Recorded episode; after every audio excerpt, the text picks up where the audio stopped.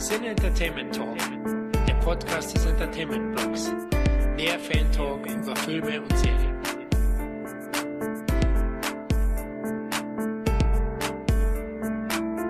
Willkommen beim nächsten Fun Damme Special. Wir sind jetzt schon bei der Nummer, oh, lass mich kurz gucken, die Nummer 16 ist und heute gehen wir maximales Risiko ein. Wie er natürlich so unschön am Ende hieß, aber dazu kommen wir noch, weil Namensdropping gab es eine ganze Menge, bevor der endlich mal so hieß. Aber wenn es schon großes Risiko ist, dann nimm ich das nicht alleine auf mich, da halt gar nicht so Bock drauf. Deswegen kenne ich da nichts und lade mir das andere verdammte Kind ein und das ist der liebe Florian. Hallo Tom, hallo liebe Hörer, Zuhörerinnen, einen breitbeinigen Gruß aus München. Oh, huhu, aber den hast du ja nicht erst seit Van Damme, da muss man jetzt, ne? Das wissen wir alle. Ja, ich bin ja Fußball- und Vereinskind, deswegen. Aber jetzt durch, durch Last Dance nicht denn doch lieber rüber aufs Basketballfeld?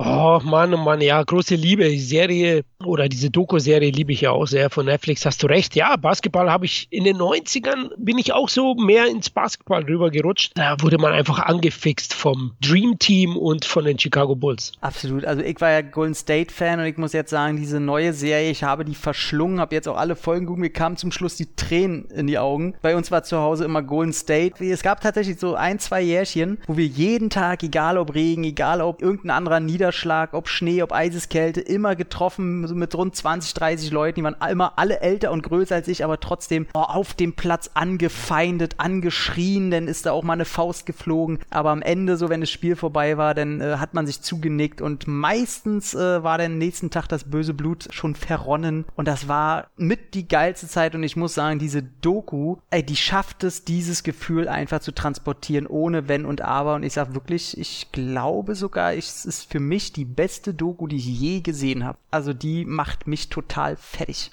ja, nicht nur fertig, die macht einen regelrecht nass als Basketballfan. Also gebe ich dir recht. Vor allem die ist wahnsinnig authentisch, ehrlich, ungeschönt, roh. Eine tolle Retrospektive zu dieser Saison zu den Bulls, zu Michael Jordan, zu Scottie Pippen, Dennis Rodman und Gary so Payton. Gary Payton. Es hat so viele Facetten und ganz großes Kino, das ich mir auch auf Scheibe gerne zulegen würde. Mal schauen, vielleicht gibt es ja mal die Chance, weil es ist nicht allein von Netflix, oder? Ist es von ESPN Plus mm, ursprünglich? Ich glaube, ursprünglich war ESPN Plus und ähm, so oder so, ich werde auf jeden Fall auf Börsen, wenn es einen anderen Weg nicht gibt, habe ich kein Problem damit. Äh, ich bezahle ja Netflix, aber mir auch nebenbei vielleicht eine Bootleg-Scheibe zu holen und mir die ordentlich hinzustellen. Das hat die Serie einfach verdient, weil man hat ja als Kind, du bist noch ein bisschen älter als ich. Ich hab's damals, das war ja so Mitte der 90er, ich habe nur am Rande mitgekriegt, dass irgendwas bei den Bulls passiert und ich nicht verstehen konnte, warum von einem aufs andere Jahr auf einmal das gesamte Team aufgelöst wurde. Jordan auf einmal lieber Baseball oder golft und was ist da los? Und ja, dann ging es irgendwann so, ja, dann halt nicht. Und das jetzt mitzukriegen, was da alles so hinter den Kulissen passiert ist und wie die alle drauf sind. Auch Michael Jordan, finde ich, wird sehr schön nicht beschönigt in seinem ganzen Auftreten. Also das finde ich großes Ding. Taut mich weg.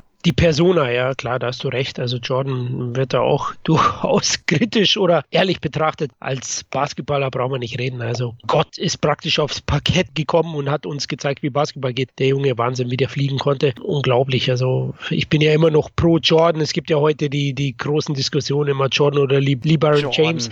Jordan. Ich sage auch Jordan. Andererseits kann ich auch Leute verstehen, wo man sagt, ach, lass die doch nicht vergleichen. Na, lass jede Generation und Dekade für einen sprechen. Ich sage aber trotzdem, ohne Jordan gäbe es keinen LeBaron James. Boah, das ist eine schwere, da weiß ich. Vielleicht wäre, ich meine, mit Kobe Bryant hat es ja auch ganz schön vorangetrieben. Vielleicht wäre er eine größere Galionsfigur geworden, wenn es Michael Jordan nicht gegeben hätte. Weil man brauchte einfach einmal in der Welt des, des Basketballsports innerhalb dieser 90er oder 80er, vielleicht ein End 80er, 90er Konsumwelt brauchte man im Basketball eine Galionsfigur, eine Gottheit, die man vermarkten konnte, die das Ganze vorantreibt. Und jetzt war es denn Jordan und Kobe Bryant war halt dann nur noch der Nächste. Vielleicht wäre er, wenn er der Erste gewesen wäre, eher die Gottheit. Weiß ich nicht. Und deswegen, und LeBron, ja, ist halt auch ein anderer, der spielt ja auch anders. Ist der überhaupt auf derselben Position? Nee, ne? Nein, eben nicht. Klar, deswegen beißt sich das ein bisschen, aber er hat halt den Superstar-Nimbus wie, wie Jordan äh, und heute. ist halt näher am Volk, ne, muss man auch sagen. Ja, genau. Also das ist schon so. Ähm, aber Jordan hat das Recht des Frühgeborenen, sage ich jetzt einfach mal. Und umsonst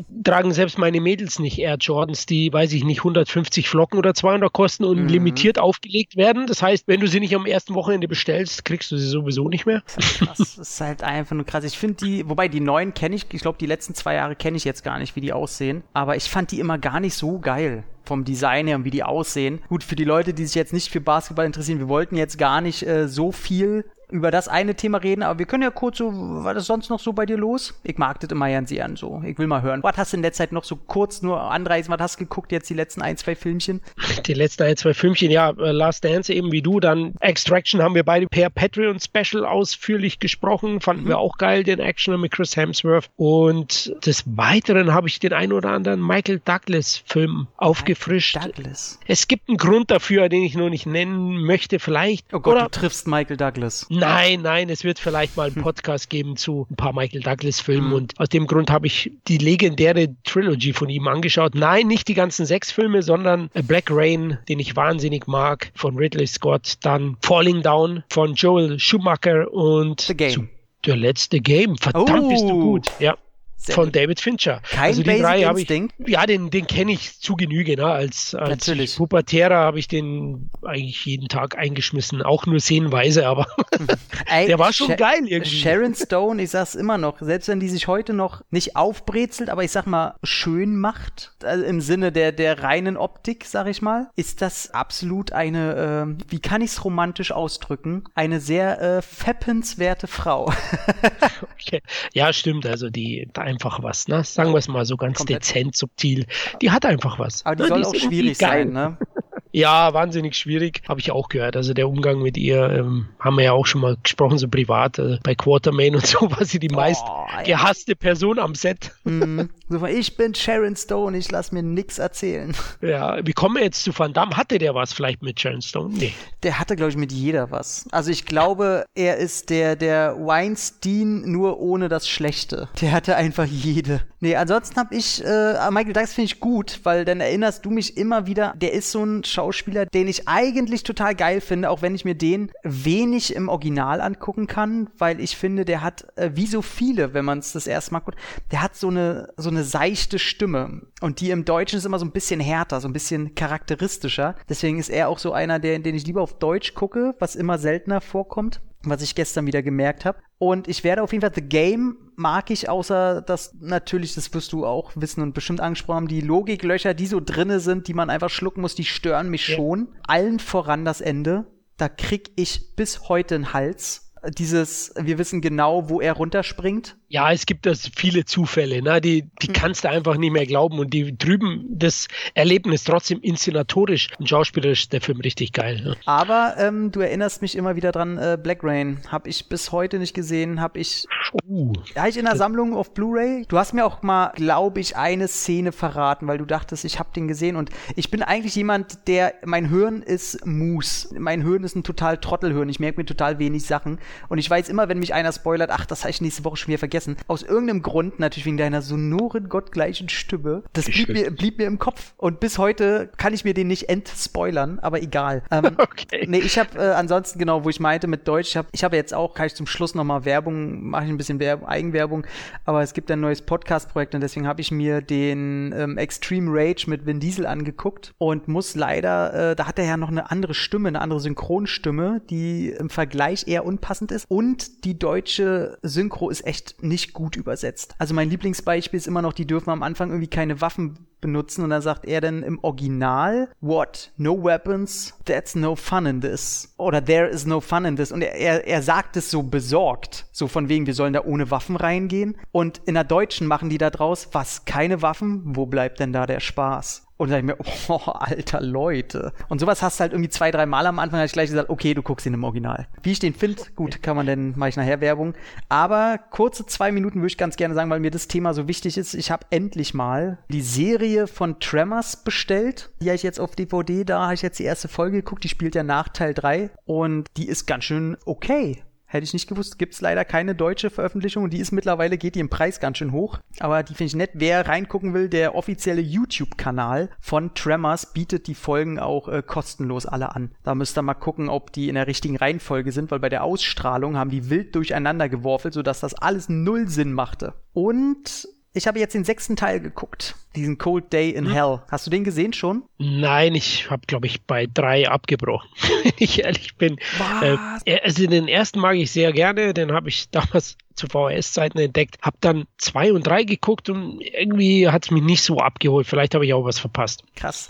Also äh, ja, der dritte ist tatsächlich, glaube ich, der schlechteste. Ähm, der vierte ist ja der Prequel. Der ist so ein Western quasi, im Western-Setting, spielt aber auch in der Stadt, wie heißt der, Reed Jackson Pre nee, wie heißt, oh Gott, Rejection, genau. Und ja, die äh, Stadt heißt damals noch Perfection, aber auch wieder dieselben Schauspieler und so macht alles Spaß. Und der fünfte ist ja dann von Don Michael Powell, der ja halb tot mit Steve Seagal zum Beispiel ins Kino gebracht hat oder die, die Sniper-Reihe, ein paar Teile. Und da springt die Qualität auch ganz schön nach oben, wie ich finde. Wir haben ganz schön Budget auch reingepumpt und den fünften mochte ich sehr. Und deswegen habe ich jetzt gedacht, oh, der sechste ist wieder komplett vom selben Team und äh, spielt soll, also laut Marketing, denn diesmal im Schnee spielen und so ist dann aber nicht wirklich so. Aber der ist dann leider, äh, der sieht wieder richtig gut aus. Also auch die Effekte und die Würmer kommen oft vor und äh, bla und relativ blutig ist es auch und dumme Sprüche gibt's wieder ohne Ende und Bird ist immer noch der Hauptdarsteller, immer noch derselbe Schauspieler, was sehr cool ist, aber ähm, ja, denen gehen die Ideen jetzt langsam aus. Also das äh, war okay und man wundert sich immer noch, wie die so viel Budget für diese Schauwerte da hinkriegen, aber das ist schon, da ist schon ganz schön so, hm, ja Leute, jetzt macht aber mal was. Aber ich freue mich, Teil 7 ist abgedreht, kommt im Oktober. Jamie Kennedy ist zum Glück nicht mehr bei, dieses Arschloch, ich kann den nicht leiden, dieser Horrorfreak aus der Scream-Reihe. Der spielt ja in Teil 5 und 6 den Sohn von Burt Gummer und die Chemie ist eigentlich auch da und er macht's okay, aber dieser Typ, jedes Interview, was ich von ihm sehe, denn die Szene, wo er äh, völlig zugekokst oder was auch immer bei, bei der E3 zu Gast war, bei Neversoft, dieses neue Tony Hawk Spiel vorgestellt hatten. Äh, das war so eine peinliche Nummer und ich habe jetzt auch Podcasts gehört, wo er dabei war, wo er anscheinend wieder unter Drogen stand und er denkt immer, er ist witziger als er ist und er ist einfach nur ein Basti, ey. So, ich kann diesen Typ nicht leiden. Der ist so assi und unprofessionell und einfach nur respektslos allen Leuten gegenüber, wo er auftritt. Hast, okay. du, hast du zu dem irgendeine Bindung? Mm, zum Glück nicht, merke ich gerade. nee, überhaupt nicht. Vom reinen Namen her sagt er mir jetzt auch gar nichts. Ich habe jetzt gar kein Gesicht vor Augen. Echt, der, der, aber Scream 1 bis 3 hattest du doch gesehen. Ja, natürlich. Wel welcher ist er da, der, der, der, der Megaspinner? Der, der Horrorfreak, der die ganzen Horrorfilme, der auch in der Videothek arbeitet und so. Ah, der, ja, ja. Jeder ja, ja. kommt als Täter in Frage. ja, pures Overacting, selbst in der deutschen Synchro. Komplett. Nein, ja, ja, ja, gut, ich wusste nicht, dass der so abgestürzt ist. Ey, da habe ich scheinbar nichts verpasst. Lieblingsstelle in Scream 1, wo Matthew Lillard in der Videothek, da sagt er ja irgendwie, ja, es könnte auch der und der sein. Dann ist es ja Matthew Lillard, den er eigentlich gemeint hat, der dreht sich um und dann kriegt er mit, scheiße, der hat es gehört, wie ich das gesagt habe. Und dann, ja, wenn es jeder sein kann, kann es auch du sein. Dann fragt er den Videothekenfreak, was wäre denn dein Grund? Und dann sagt er, das Millennium. Und dann erklärt er das so ein bisschen. Und dann Matthew Lillard, ey, wie der lacht. das Millennium. Und dann fasst er ihm so an die Nase. Stark. das war meine absolute Lieblingsszene und Matthew Lillard sowieso, der spielt immer so am Rande des Nervens, aber Matthew Lillard, ich mag diesen Typen, ey, Hackers zum Beispiel. Ach, ich mag den Typen einfach. Oh. Aber gut, jetzt kommen wir dazu. Jetzt können wir mal äh, zu Maximum Risk kommen, den er gedreht hat, Van Damme nach äh, The Quest, ne? Ja. Noch im selben Jahr, wenn mich nicht täuscht, ich glaube, da liegt ein halbes Jahr dazwischen. Also ich glaube, bis Mitte der 2000er oder eigentlich fast zu jedem Film kann man immer irgendeine Veränderung. Das ist nicht so wie bei Seagal, der einfach drei, vier Filme dreht und völlig egal, wann er sie gedreht hat, wer da mit drin hängt, ist alles dieselbe Suppe und man weiß nicht, ob da zehn Jahre zwischenliegen oder nicht. Ist bei Van Damme immer Veränderungen. Und das war jetzt diesmal, dass der Fünf-Filme-Deal mit Universal, der hat ja geendet mit The Quest. Die hatten ja so ein bisschen gehofft, dass sie ähm, als letzte Chance haben sie gesagt, okay, äh, machen wir nochmal einen Turnierfilm und äh, überlassen ihm die Regie. Vielleicht können wir da Marketing was buffern und äh, vor allem Geld sparen natürlich. Hat aber auch nicht so funktioniert. Wie schon vorher Sudden Death merkte man, dass einfach die Kurve nach unten geht, die Zeiten sich geändert haben. Matrix hat der schon langsam an die Tür geklopft? Ja, ne? 99 war Matrix, ja. Ach so, nee. Also es hat schon noch ein bisschen gedauert, bis okay. der rauskam. Aber ich sag mal, der japanische, also der Asia-Einfluss, den merkte man wenigstens ganz langsam kommen. Und das Action-Genre hat sich halt geändert. Man merkte, dass VHS langsam in den Verkäufen nicht nur stagniert, sondern auch vielleicht runtergeht schon. Das war ja so gewesen, dass Sudden Death an den Kinokassen damals, der Film, der zwei Filme davor halt erschien, dass der an den Kinokassen schon nur in Anführungszeichen sein komplettes Budget einspielen konnte mit ein, zwei Millionchen drüber und die aber beim VHS-Markt wahnsinnigen Reibach machen konnte. Und bei The Quest war es dann quasi genauso. Der hat so ein, zwei Millionchen weniger so ein bisschen gemacht als sein Budget, konnte im VHS-Bereich, Heimkinomarkt, trotzdem aber noch Gewinne einfahren, aber auch schon nicht mehr so viel wie zuvor. Und jetzt beim Maximum Risk ist es dann so, dass der im Kino dank äh, Europa konnte der halt wieder zögern genauso. Der hat so plus minus sein Budget so ein bisschen eingespielt. Müsste ich nochmal gucken, wenn nicht sogar gar weniger. Also in den USA 14,5 Millionen hat er eingespielt, ist auf Platz 1 sogar eingestiegen. Also war Nummer 1 Kino-Hit in den USA mit 5,6 Millionen Dollar am Startwochenende, aber insgesamt keine guten Holds und 14,5 nur insgesamt. Aber in Europa hat er über 40 Millionen Dollar eingespielt in den Kinos. Somit hat sich da gelohnt. In Deutschland hat er über 450.000 Zuschauer. Immerhin. Es war aber auch schon absteigender Ast. Ich wollte noch kurz was zum Action-Genre in den 90ern sagen, weil du es mhm. erwähnt hast. Ja, klar. Warum Van Damme und generell die B-Action-Stars, würde ich jetzt mal sagen, die vorher AAA waren, gelitten haben. Es gab ja ein paar Sachen. Einerseits kam Gewalt generell im Mainstream an, dank Tarantino Mitte der 90er, immer mehr. Andererseits kam ein großes Produzentenduo zurück Mitte der 90er, Jerry Bruckheimer und Don Simpson. Und die haben den High-Concept-Action-Film groß gemacht ab dieser Zeit, ab Mitte der 90er. Wir fangen an mit Bad Boys, The Rock, Con Air, und so weiter. Ne? Es gab dann auch äh, In Crimson Tide und das ganze Zeug. Und da waren Hauptdarsteller dann nicht nur reine Actionstars, sondern eben auch Charaktermeme wie Nicolas Cage, John Connery und auch äh, so Sachen wie John Woo. Den Asia-Einfluss hast du auch genannt, der kam noch dazu. Denn Van Damme hat ihm ja den Weg geebnet mit harte Ziele in Hollywood und hat dann so Bretter wie, ich sag mal, im Körper des Feindes äh, gedreht und auch selbst Operation Broken Arrow fand ich ganz gut. Also das hat denen das Genick gebrochen. Der High-Concept-Action-Blockbuster Blockbuster mit Schauspieler in der Hauptrolle, nicht nur Typen. Naja, vor allem halt auch optisch eher der Otto-Normal-Schauspieler oder jemals Leute, die sich ja. nicht aufpumpen mussten. Ich meine, die haben ja schon vorher den Weg geebnet. Also ich meine, es gab ja auch schon so Tage des Donners oder Top Gun und so weiter, die ja nur am Rande körperliche Action sind, aber man hat gemerkt, dass das auch ein Action-Typus ist. Und ich sag mal, so, so ein äh, Tom Cruise, ich sag mal, der ist zwei Zentimeter kleiner als ich, weißt du? Und weiß ich, was ist der 1,74, 1,76 irgendwie sowas? Wenn du den optisch erstmal mal so siehst, ist das halt ein normaler Typ. Und auf einmal musstest du halt nicht nur Charisma haben und deinen Körper aufpumpen können, sondern du musstest auch schauspielen können und halt neben deinen körperlichen Aktivitäten, also muss es interessant sein und nicht nur Oberfläche. Und das ist halt so eine Mischung gewesen, da hast du gemerkt, da konnten die nicht mehr gegenatmen. Die hatten probiert, gegen zu halten. Deswegen siehst du jetzt auch bei Maximum Risk halt ganz klar, Gut, er hat wieder einen asiatischen Regisseur nach John Woo wieder rangeholt mit äh, Ringo Lam. Und äh, nach John Woo hatte er schon, nee, Choi Haag hat er nicht, nee, der kam erst mit Double Team dann.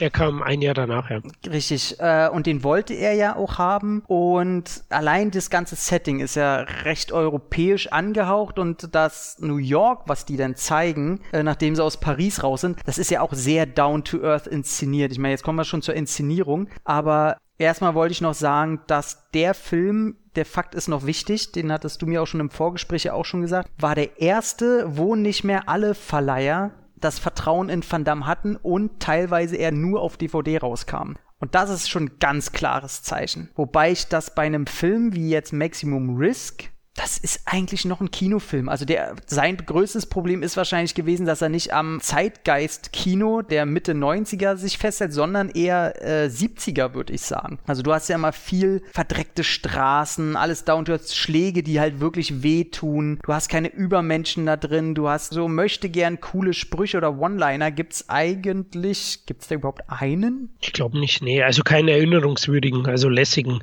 aus den 80ern oder davor. Richtig, weil es da eben auch nicht hin hinpasst und damit fällt er da halt auch aus seiner Zeit raus. Mal kurz zur Story. Wisst ihr, Stories erzähle ich immer nicht bandbreit, da kann man eigentlich, oh, ich will mir angewöhnen, immer hinten den Text vom Cover zu lesen. Das mache ich jetzt. Ey, ist mir scheißegal, schneide ich nachher raus, wartet kurz fünf Sekunden, ich hole die DVD. Ja, es wird interessant, was Tom jetzt vorlesen wird. Hoffentlich ist der Text nicht allzu lang. so, also, die DVD habe ich sogar zweimal.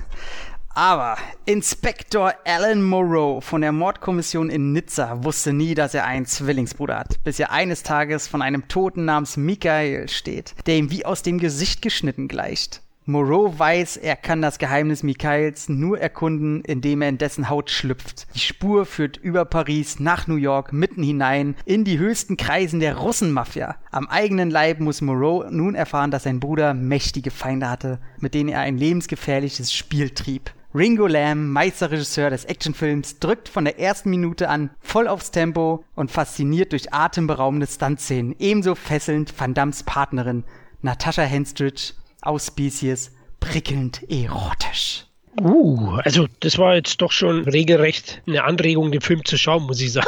Ne? aber ich habe ihn ja aufgefrischt. Deswegen ja. würde ich sagen, ist ein bisschen zu blumig, aber das gehört natürlich auf so einem Cover drauf. Ja, das klingt schon eher so, so Actionfilm, so typisch Van Damme. Ist er aber nicht. Also ich muss sagen, ähm, ich fand es sehr erfrischend. Der Film fängt an mit der äh, Verfolgungsjagd, bei der sein Zwillingsbruder halt stirbt ist damit ja im Grunde der zweite Film mit einer Doppelrolle von Van Damme. Und ich finde sehr schön, der Film fängt an, man sieht, wie er in Nizza Treppen runterrennt, in den, in den Gassen, alles steinig, ist auch vor Ort gedreht. Er sieht blutig, schwitzig aus, die Klamotten sind dreckig, auch der Grundton, da ist ein bisschen mit Gain gearbeitet worden, also hier Bildrauschen, das wurde alles noch analog gedreht und das soll alles diesen dreckigen Look haben wenn er von, von einer Wohnung rüber auf so eine Metallbarriere, so einen Balkon springt, dann tut das weh, wenn er dagegen knallt. Die schwitzen alle. Und da habe ich gleich gedacht, oh, oh, schön. So, Van Damme muss nicht mehr aussehen wie der Geilste und muss auch nicht diese Geleckte inszenieren. Das fand ich schön, weil das hatte er bei The Quest noch ganz anders gehabt, wo er jeden Muskel, den hat er ja selber gemacht, da wo er jeden Muskel da glänzend zeigen musste, keiner durfte besser als er sein und bla bla bla. Das fand ich schon nett als Einstieg. Ja, ich finde generell ähm, in dem Film, dass er da durch diese zweite Doppelrolle auch schauspielerisch Fortschritte zeigen kann. Also das ist so, wie du sagst, er geht dann geerdet davor, auch als Figur, kommt mir fast schon reflektierter vor mhm.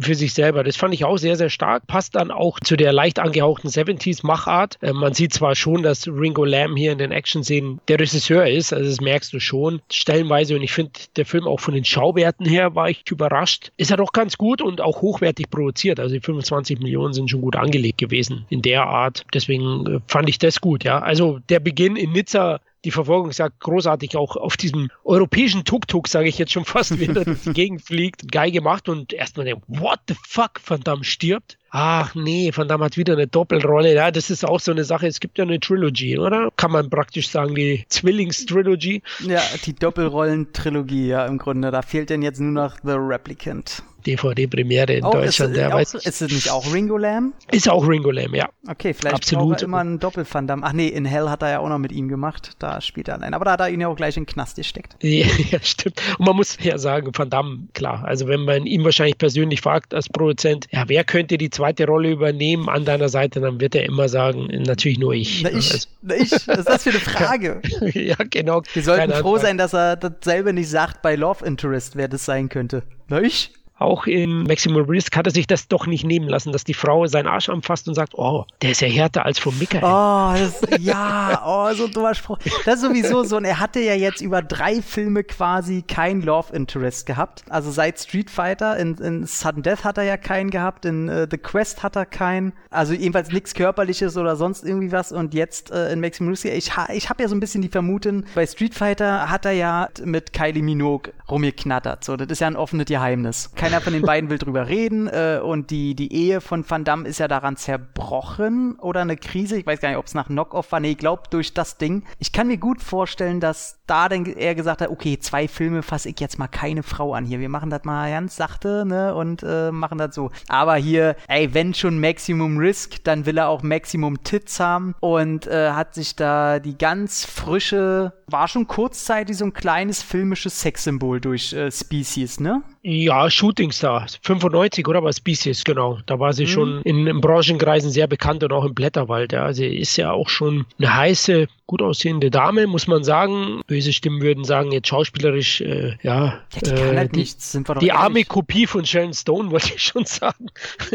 ja, genau. Also da schauspielerisch gebe ich dir recht. Es ist dann eher ein leerer Blick, aber ich habe ja vorhin gesagt, Schauwerte liefert er auch mit ihr. Ja, ich meine ganz ehrlich, das klingt immer so böse, wenn man das sagt, ne? Aber ich sag ganz ehrlich, die sind durch ihr Äußeres erfolgreich in Hollywood und können dadurch extrem gut leben. Mein Mitleid hält sich da sehr in Grenzen, dass sie nur durch ihr Optisches auffallen. Die Frau, die, äh, die ist ja in letzter Zeit eher in die Medien denn gekommen, weil sie auch gesagt hat, hier Weinstein war auch das Thema, ne? Der hat ja. genau, dass sie da halt vergewaltigt wurde. Nimmt sie das Wort in den Mund? Ich weiß gar nicht. Auf jeden Fall muss ich aber zugeben, ich habe mich dann sehr viel mit ihr beschäftigt dadurch und habe mir da alles angeguckt, alles durchgelesen zu dem Thema. Und ich muss leider sagen, wenn ich wetten würde, es tut mir unendlich leid und ich hoffe, ich liege da falsch. Mir kommt da sehr viel nicht ganz koscher vor von dem, was sie da sagt, wie sie sich gibt, welche Geschichten sie da erzählt. Da muss man ja immer aufpassen und ich will selber nicht mutmaßen, aber sofern ich müsste, würde ich sagen, sagen, sie ist vielleicht eine von denen, die da ein bisschen was vom Marketingkuchen abhaben will. Ich kaufe der das nicht ganz ab, was da abgeht. Da habe ich so gedacht, hm, weiß ich nicht. Ja, aber ist, ist, natürlich heißes Pflaster. Ist, ja, ja, das, deswegen, ihr, ihr, merkt ja, wie ich mich probiert da rum, rum, rumzureden. Also ja. ist halt in einem Podcast, äh, Internet merkt sich immer für immer alles, deswegen immer vorsichtig. Aber meine Einstellung zu der Frau ist einfach relativ, also ich finde die immer noch wahnsinnig hübsch, auch heute noch gibt auch Interview, wo ich die halt sehr sympathisch finde und so weiter, aber ich glaube, die, die kommt bei mir immer so ein Stück so, ja, die ist so ein bisschen hinterfotzig. Irgendwas gefällt mir da nicht bei der. Und okay. ich habe mir auch den Dings ja angeguckt, wie heißt der Invasion? Wo sie mit Scott Atkins, dieser Home, ah nee, einfach Home Invasion heißt der, ne? Ja. Wo, wo Scott Atkins als Baddie quasi in ihr Haus einbricht ja, und sie halt ums Überleben kämpfen muss. Und äh, ja, das war halt auch so richtig scheiße. Also auch von Scott Atkins, der, der kann, sich da auch keine Kirche auf die Torte legen. War alles völliger Quatsch. Er durfte auch nicht zeigen. Er hat ihr nicht mal, also wenn ich Scott Atkins habe in einem Home-Kampf gegen Natasha Henstridge, da will ich wenigstens eine Szene haben, wo sie sich trauen, dass er einfach mal einen verfickten Drehkick in ihre Richtung macht und sie richtig wegpfeffert und sie auch wegfliegen kann ohne Ende, dass sie einen richtig einen bösen Grund hat, richtig auszuflippen und sich zu rächen. Also wenn, dann will ich so ein Over-the-Top-Ding, wo sie äh, Scott Atkins mal zeigt, wo der, naja, wo der schwarze Gürtel die Locken hat. Aber gut, haben wir alles nicht gekriegt, aber jedenfalls hat sie mir einfach nicht bewiesen. Die, die ist halt auch relativ in der Versenkung. Die macht so, also ist irgendwo bei TV-Weihnachtsfilmen gelandet. Genau, Species 2 war ja Ghosts of Mars, hat sie noch eine größere Rolle gehabt von John Carpenter. Aber ja, Stimmt. Anfang der 2000er war sie dann nicht, äh, recht schnell mir, im B-Sumpf. Vergiss mir nicht den Gastauftritt auch in Species 3. Wo habe ich da was verpasst? Den sah ich nicht äh, mehr. Da zwei äh, schon ziemlich. Zwei war scheiße. Krude war. Falls äh, Christoph okay. das hört, wird er sich wieder aufregen, aber zwei ist einfach pure Scheiße. Nee, bei drei, da ist tatsächlich, sieht man am Anfang ihre Leiche. Da ist, wird sie mit dem Krankentransport irgendwie, glaub, abgefahren. Man sieht sie dann als Leiche in diesem Wagen liegen. Und das hat sie auch wirklich selber gedreht. Das ist keine alte Szene aus dem zweiten Teil oder so. Da kam sie noch mal kurz für diesen zwei Minuten Auftritt da oder was. Könnte das ihre beste Darstellerleistung gewesen sein, diese also, also ich sage mal, ihr schauspielerisches Talent ist auf jeden Fall in dieser Ecke zu finden im Nichtstun. Aber kurz zum Maximum Risk nochmal. Was mir aufgefallen ist, in der Beziehung zwischen Van Dams Figur, mhm. also dem Zwillingsbruder und ihr, er will ja gar nicht so recht. Na? Sie bedrängt ihn ja ständig. Ah, komm her. Und, und, und er so, nee, ich mag nicht. Und ist mir aufgefallen, weil du gesagt hast, vorher hat er zwei Filme gedreht, wo er kein Love Interest hatte. Auch hier gibt er sich noch so ein bisschen defensiv. Ja, also er lässt sich fast schon bitten. Na? Erst, wo er dann mit ihr allein im Bad eingesperrt ist, passiert es halt nicht. Na, aber da, guck mal, da hast du auch die zwei Polizisten Polizisten nebenan, das ist eher so ein Echauffieren. er, er, er, muss, er muss zeigen, wer hier das, also welcher Löwe hier den, den Haarkranz hat. So. Also er, er muss schon zeigen, was hier Sache ist. Er macht's nicht wegen ihr. So, da, da hätte, weiß ich nicht, die Queen im Bad sein können. Und er hätte trotzdem er losgelegt. provoziert den Penisneid. Na, man sieht ja, wie die anderen beiden sich dann anschauen, weil sie hören, was da zugange ist. Da ja, im, na klar. Und die wollen, die beiden, die wollen ja Natascha auch äh, knattern. So, das merkt man ja immer. Sie wird ja von allen so angesehen. Selbst der Oberrusse sagt ja, du bist ein sehr hübsches Mädchen, bla bla bla. Und sie wird ja auch so inszeniert und sie kann in dem Film ja auch nicht mehr, muss man sagen. Also sie geht mir tatsächlich ein bisschen auf den Sack und das nicht positiv. Und äh, leider, leider, gut, die Rolle ist auch sehr eindimensional geschrieben. Also das Drehbuch hilft ihr da auch nicht aber das hat ja. schon richtige Schauspielerinnen oder Schauspieler auch nicht davon abgehalten, ein bisschen was da rauszuholen. Das Problem von Natascha Henstridge und auch von vielen anderen Schauspielerinnen, ich will gar nicht auf ihre so groß rumhacken, ist halt, die großen Schauspieler oder Rinnen können immer noch was Eigenes in jede Kackrolle bringen. Siehe Nicolas Cage zum Beispiel. Siehe eine bei weiblich, jetzt mal zum Beispiel eine Sigourney Weaver. So, wenn die einen scheiß Film hat, und die hat sie auch definitiv abgedreht, die Frau ist immer on top. Und sowas hat sie halt gar nicht. Auch eine Sharon Stone, wenn du weißt, da ist Kacke, dann ver verfällt die halt ins Overacting oder sowas. Und die hat halt nichts. Da, da siehst du einfach nur eine leere Flasche und Van Damme weiß es auch nicht, äh, sie zu befüllen.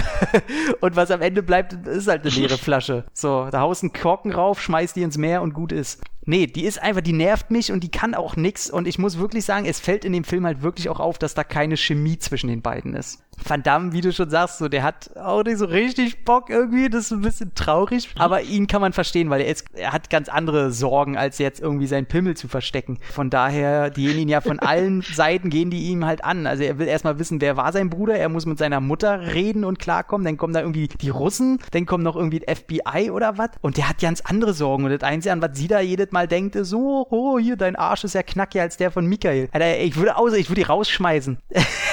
so, ey, deswegen deswegen nah der Wahrheit lebt der Tod. Sehe ich gerade auf dem Cover. Ja, das sehe ich ganz genauso muss aber sagen, zu der Zeit war klar, war wichtig, auch eine Sexszene zu haben. Ne? Das, das, war ja eine der wichtigen Zutaten, vor allem in dieser Zeit. Da ist man vielleicht heute ein bisschen zurückhaltender, aber ist mir auch aufgefallen, so wirklich Funken sprühen zwischen den beiden nicht. Es ging insgesamt, ähm, aber Van Damme brilliert vor allem auch in den Action-Szenen. Gerade der Plot, der tut so, als ob er ein bisschen mehr wäre. Ja? Also mhm. er probiert es auch, also wirklich überzeugend tut es nicht, weil er hat da dann doch die typischen Genre-Klischee-Figuren, die Russmafia, ja, ähm, und dann, klar, am Ende ist alles weiter weitestgehend vorhersehbar. Ja, ja er, hat, er, hat, halt das Problem, dass er zwei Welten kombinieren will. Also zum einen will er halt diese große Verschwörungstheorie, was halt bei den Seagal-Filmen immer der, der letzten 800 Jahre ins Extrem gezogen wird, dass du im Hintergrund irgendwelche Fäden hast, wo er als relativ normalo reingedrängt wird und äh, das alles aufdecken will. Und dadurch, dass der Stil vom Film an sich auch sehr 70er ist, was ja passen würde, steckst du aber einen Actionhelden drin, der eben für relativ einfaches Action-Kino mit Drehkeks und Schießereien und so getrieben wird. Das passt alles zusammen nicht ganz und das kann auch nicht ganz miteinander kombiniert werden und ist auch schade und somit tritt der einfach ein bisschen auf die Stelle. Also diese ganzen Szenen, wo denn das FBI hier kommt und äh, welche Liste, äh, um die es da geht und Michael hat das aufgedeckt und so. Das brauchst du alles nicht. Also im Grunde hätte es völlig gereicht, wenn du mitkriegst, ey, keine Ahnung, der hat mit äh, Natascha Henstridge, wie heißt sie nochmal? Die hat so ein Alex heißt sie im Film. Alex Bohemia, genau. Und es hätte doch völlig genau. gereicht, ey, Michael hat mit der, keine Ahnung, Frau vom russischen Obermotz rumgeknattert, das fand er nicht gut, hat ihn umbringen lassen. So eine ganz einfache Story hätte komplett gereicht und er prügelt sich halt und schießt sich von Böskopf zum nächsten Böskopf. Aber die müssen da unbedingt denn so,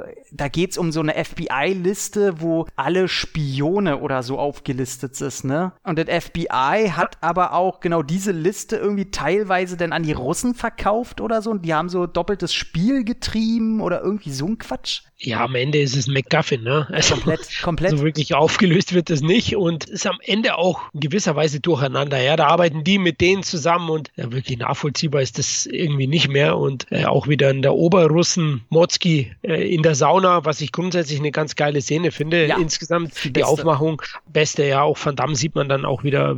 Der macht schon noch viel selbst. Er ist schon ein geiler Typ in Sachen Action. Er ist vielleicht nicht der größte Könner in echt, aber er ist der größte Showkönner also er kann das einfach wahnsinnig gut inszenieren, so Kampfsportszenen oder in den brillieren, ja, speziell auch Aufzugsszene. Und da ist es auch so, da wird der Obermufti einfach so abgemurkst vor allen, na, wie so ein Amateur wird er da vorgeführt von seinem Handlanger. Das fand ich dann auch irgendwie, naja, ja. geil inszeniert, aber raffiniert ist was anderes.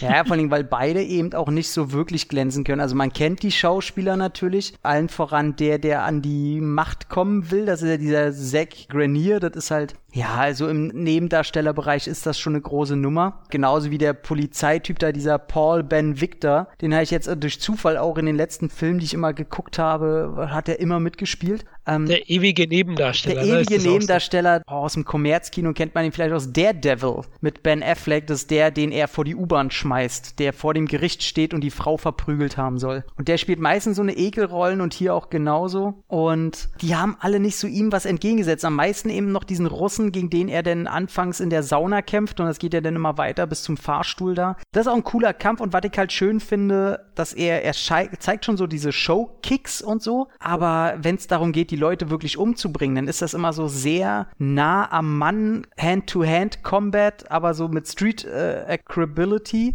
und du siehst ja im Fahrstuhl, siehst ja nicht wie bei einem Jet Li-Film, dass sie so, sondern du siehst, ey, die rangeln da am Boden rum und dann gibt's halt ein Messer in Fuß und äh, die schwitzen beide und die sind einfach, ach, die haben einfach keinen Bock mehr, so. Und das macht schon Spaß. Und ich finde ja. das schon gut, aber eben die Bösewichte auch genauso, äh, sind halt so Anzugträger, die nix entgegen, die können zwar alle geschwollen labern und den bösen Russen raushängen lassen, aber das ist halt alles nix. Deswegen, ich glaube, hätte der Film eine ne gute Love Interest gehabt, die vielleicht auch selber was was kann, außer irgendwie der Schwan, der gerettet werden muss und der Bösewicht vielleicht einer, der vielleicht noch einen Handlanger hat oder der auch selber was kann, dann wäre das ein richtig, richtig gutes Ding. Macht die Story ein bisschen einfacher, weil der Look, sagt es ja auch schon, der ist schon ziemlich geil. So, der macht ja, Spaß. Der ist hochwertig und, und es gibt auch die Fleischerei-Szenen. Es gibt wirklich einige schöne Locations und, und Einzelmomente in, im Bereich Action. Und da gebe ich dir auch recht, so der Henchman, der One-to-One-Fight, der geniale, der fehlt ein bisschen. Bis auf äh, dem Russen, der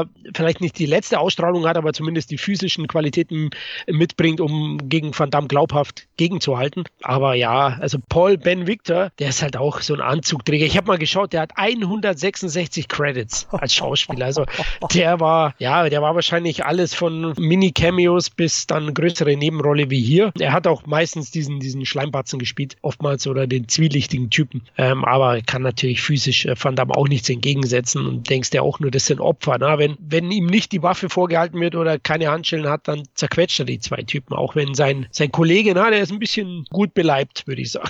Ja, deswegen. Also man, ist halt auch so ein Film, über den kann man gar nicht so viel sagen, außer dass es für mich so ein Film mit vertanen Chancen ist weil der hätte eigentlich alles gehabt, um ein großer zu werden, aber der versinkt leider erschreckend im Mittelmaß. Ich weiß, dass ich den früher immer toll fand und ich gedacht habe, oh, das ist so ein, so ein richtig so ein dunkler Thriller. Also ich weiß noch, wie ich als ja ein Kind, als der rauskam, 96, da war ich 10. Ich weiß noch, wie ich damals mit meinem beschränkten Wissen dachte, oh, das ist so Van Damme's French Connection damals ein Film, den ich äh, recht toll fand, obwohl ich den nie zur Gänze gesehen hatte. Und habe gedacht, oh, der geht so jetzt auf der Spur und so. Ja, und jetzt habe ich den normal geguckt, dachte ich, boah, ey, Tom, das ist aber, weiß ich nicht, das ist, als wenn du den ersten Ghostbusters mit dem Ghostbusters Reboot vergleichst. So.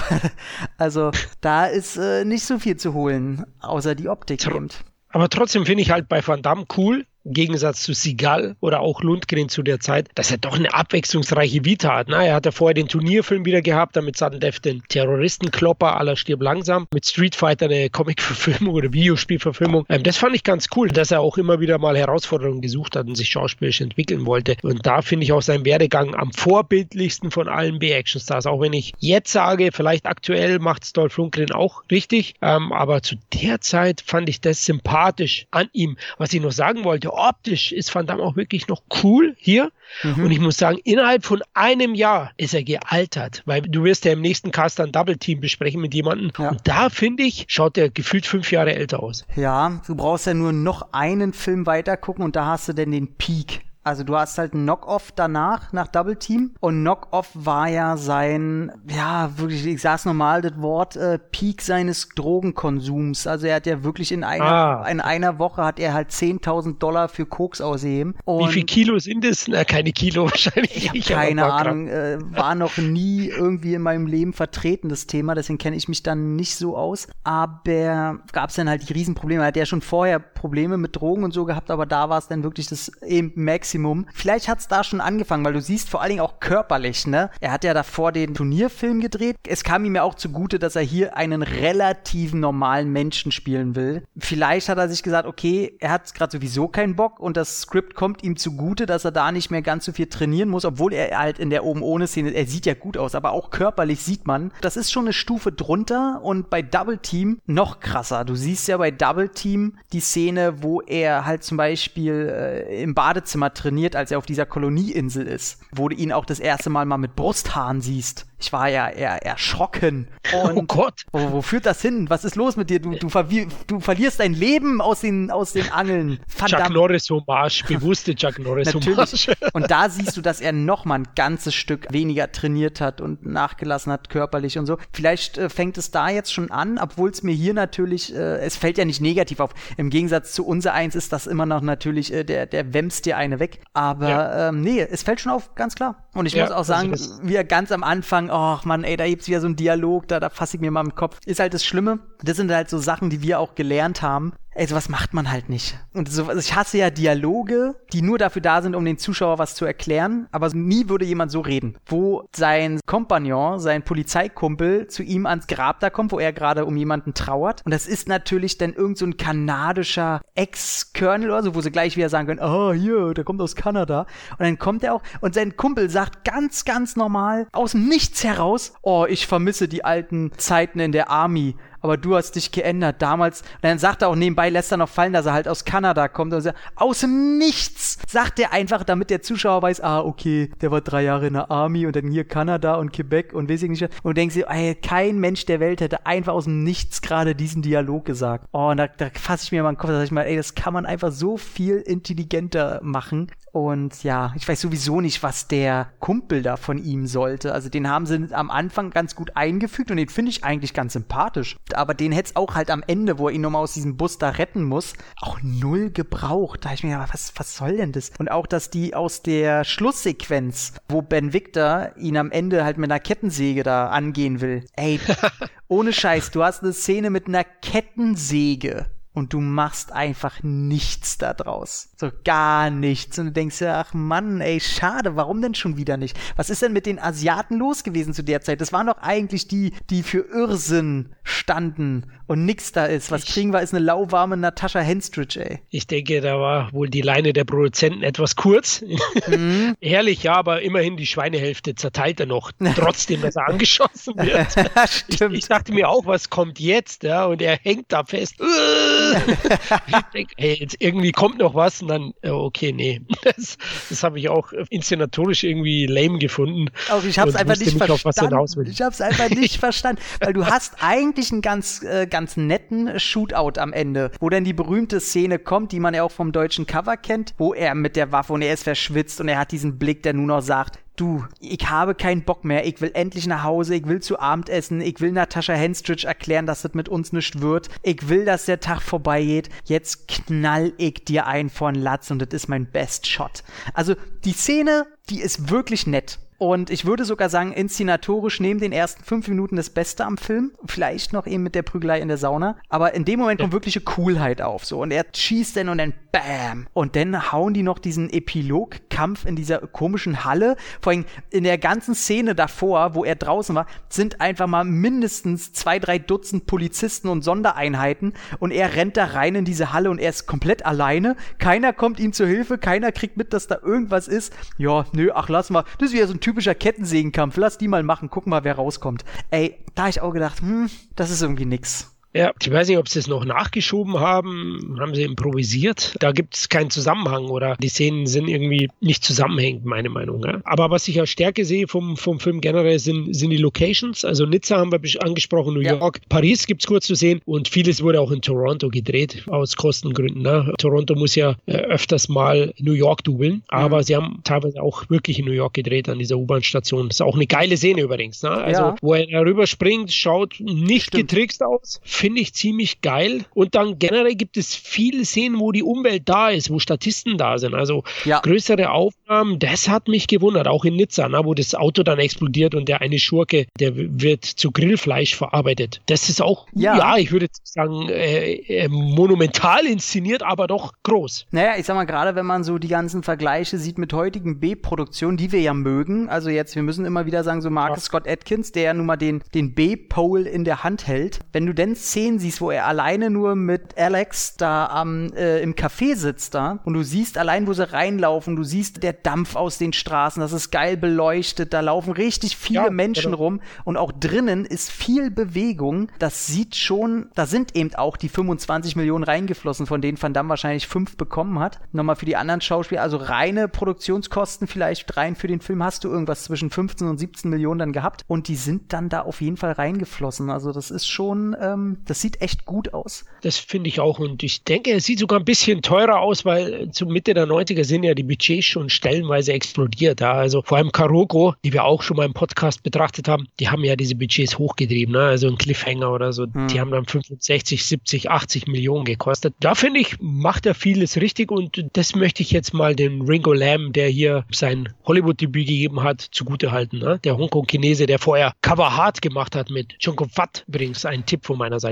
Muss ich tatsächlich sagen, ich habe von ihm bisher auch, glaube ich, nur diesen Cover Hard gesehen. Ich glaube, das ist der einzige. Ich verwechsel den aber auch immer ganz gern mit einem anderen Shao Yun Fat Film, der aber, glaube ich, auch von ihm ist. Ansonsten war mir, also ich kann Ringo. Hard Boiled? Nee. nee, nee, nee, nee, nee. Aber ich kann auf jeden Fall nix zu dem Stil von Ringo Lam sagen. Ich weiß immer, Chui Haag ist für mich immer dieser, so der Attraktionsregisseur, der irgendwo Kind geblieben ist. John Woo ist natürlich der Überinszinateur, der die Oper liebt. Aber Ringo Lam kann ich jetzt halt null einschätzen, inwiefern sein Stil da irgendwie wiederzufinden ist, weil ich mit dem halt nix verbinde. Der ist auch schon gestorben, der gute Mann, 2018. Ja, leider. Ich, stilmäßig, ich finde, Maximum Risk spiegelt das schon ein bisschen. Er macht den Actioner mit Thriller-Einschlag. Okay. Und als, zumindest bei Cover Hard. Aber er hat vorher auch andere Sachen gemacht. Vielleicht, Leute, kennt ihr Twin Dragons mit Jackie Chan, ist auch von ihm. Also von 92. Er hat sich dann auch, jetzt wollte ich schon sagen, prostituiert, aber er hat schon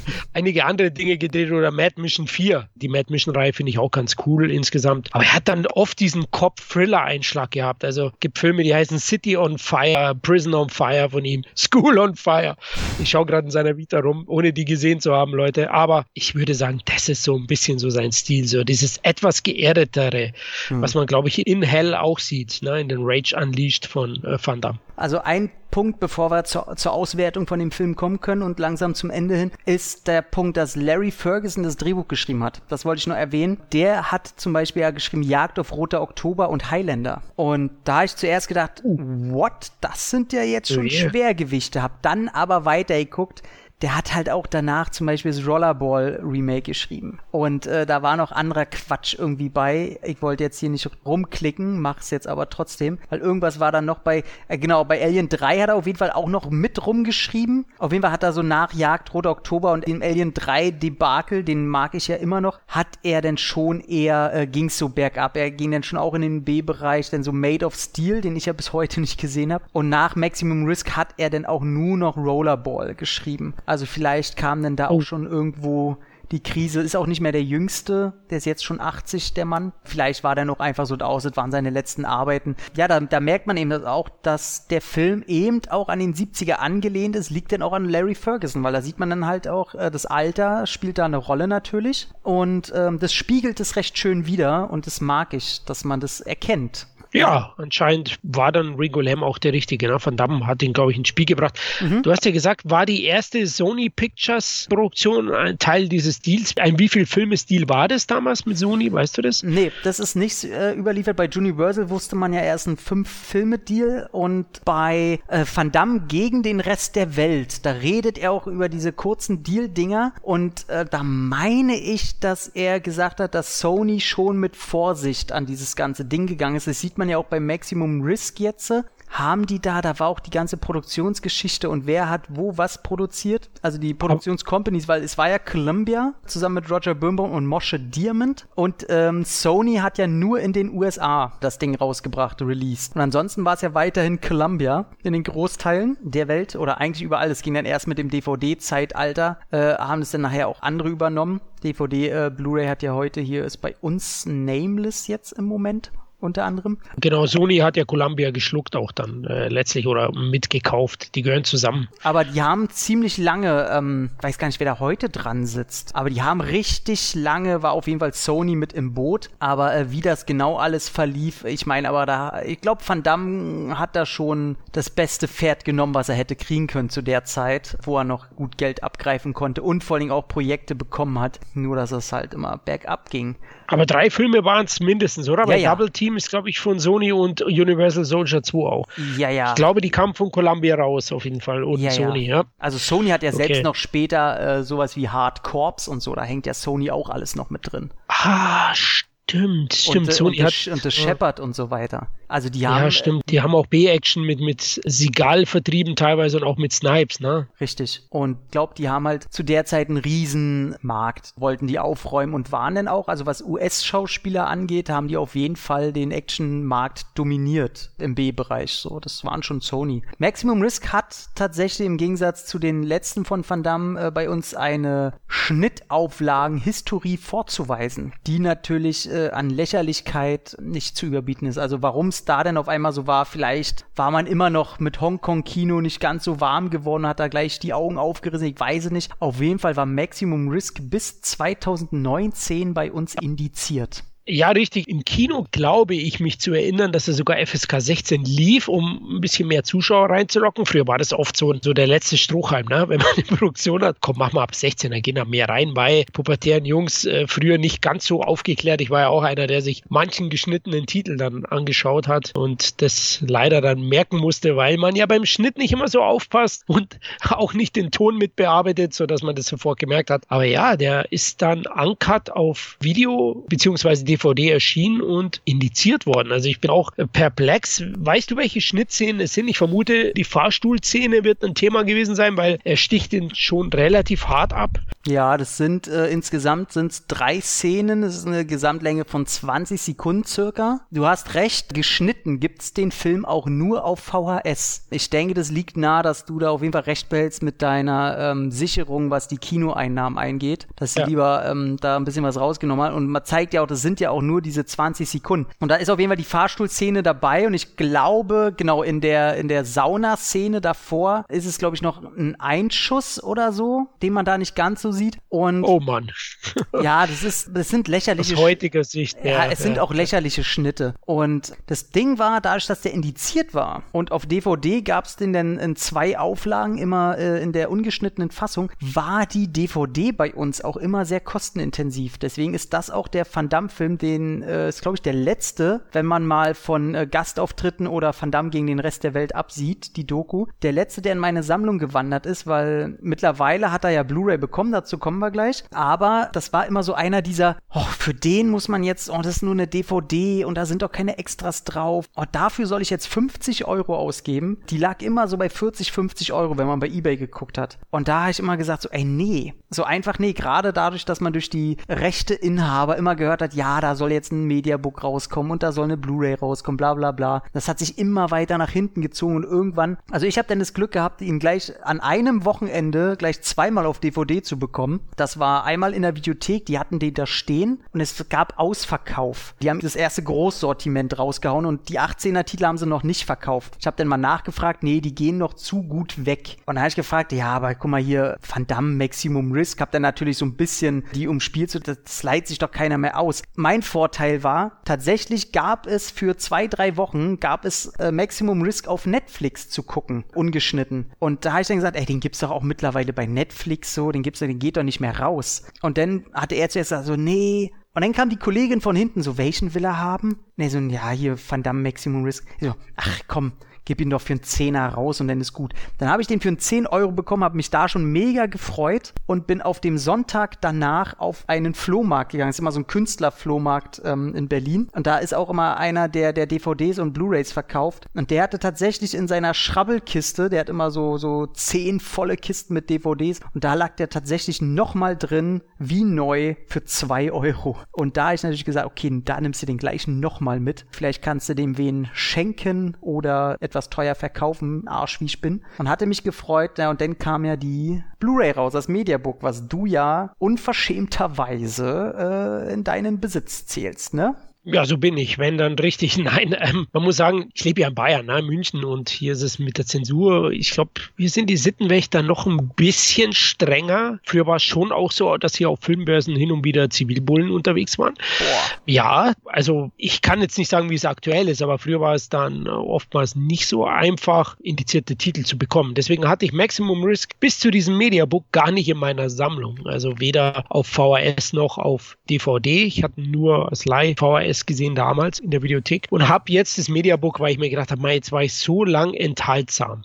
und ich kenne da jemanden, der im Müller arbeitet hier in München, dem besten Laden bezüglich Sammlungserweiterung in Krass. Medien, nämlich dem Müller am Isartor hier. Wow. Äh, kann ich euch allen nur empfehlen. Müller, klar, wirklich, ja? Ja, ja, klar, der hat eine riesen Auswahl. Der hat auch alle Mediabooks und so, ne? Und auch indizierte Titel früher gehabt, halt natürlich unter der Ladentheke, aber die hatten sie zumindest. Du konntest ja bei Mediamarkt, die haben dich ja ausgelacht. Auf jeden Fall hatte der noch eins übrig übrig und hat mir dann auch noch 10% dafür gegeben. Ja, ich gebe es zu, ich gebe hier richtig an und habe das Ding dann für, ich glaube, knapp 27 Euro geschossen, obwohl es eigentlich nicht mehr erhältlich war. Ne? Weil bei Nameless Media Books ist es ja oft so, dass die Vorerscheinen schon irgendwie nirgends mehr zu bekommen sind. Ja. Ähm, das ist ganz merkwürdig und deswegen habe ich mich gefreut. Ich finde es ein schönes Mediabook. Ich habe auch das Cover, das damals die VHS geschmeichelt hat, sozusagen, also das Originalbild, das mir am besten gefällt. Du hast es ja erwähnt bei der einen Szene eben und insgesamt bin ich zufrieden, auch wenn es null Extras gibt, was mir bei Van Damme-Titeln übrigens aufgefallen ist. Es gibt so gut wie keinen Van Damme-Titel, wo es viel Extras gibt, außer, glaube ich, bei Leon. Ähm, mm, ja, nee, da gibt es ein paar, paar gibt's schon. Ja, also Deutsche, also Blood Bloodsport, Nothing, Double Team, weiß ich jetzt nicht, auch nur Trailer, glaube ich. Also Universal Soldier zum Beispiel. Ah, ähm, ja, okay. Street Fighter hat einen Audiokommentar mit drauf und glaube ich auch Na, ein Making-of. Also da, da, muss schon immer so noch was sein. Da muss schon ein anderer berühmter Regisseur noch mit dran sein. Ich glaube, Harte Ziele hat auch noch ein Making-of mit drauf. Und okay, ein paar gibt's, aber das sind die AAA. Timecop hat keine. Glaube ich nichts. Ich glaube, mit Stellerner Faust Nothing. Klar, jetzt bei der letzten Karate-Tiger-Version gab es dann auch wieder Extras die gab es vorher auch nicht. Mittlerweile äh, ja fast schon vorbildlich in dem Mediabook. Da ist, glaube ich, auch ein Audiokommentar dabei und vom Drehbuchautor nochmal was und von dem Hauptdarsteller Kurt McKinney. Also da gibt es jetzt ein bisschen was, aber es ist ja eh ein Kultfilm. Ja, und das ist halt äh, mein Problem. Kennst mich ja, ich bin ja Sparfuchs und bei mir, wenn ich Sachen kaufe in allen Lebenslagen, ist für mich das Wichtigste Preis, Leistung. Ich würde mir nie ein iPod hier neu kaufen, scheiß für irgendwas Geld, wo ich sage, ey, seid ihr bescheuert? Da gucke ich lieber, was ist da wirklich der Inhalt, gerade bei elektronischen Sachen, aber eben auch Thema Mediabook. Nameless kam raus, ne? Schon bei der Ankündigung hieß es 40 Euro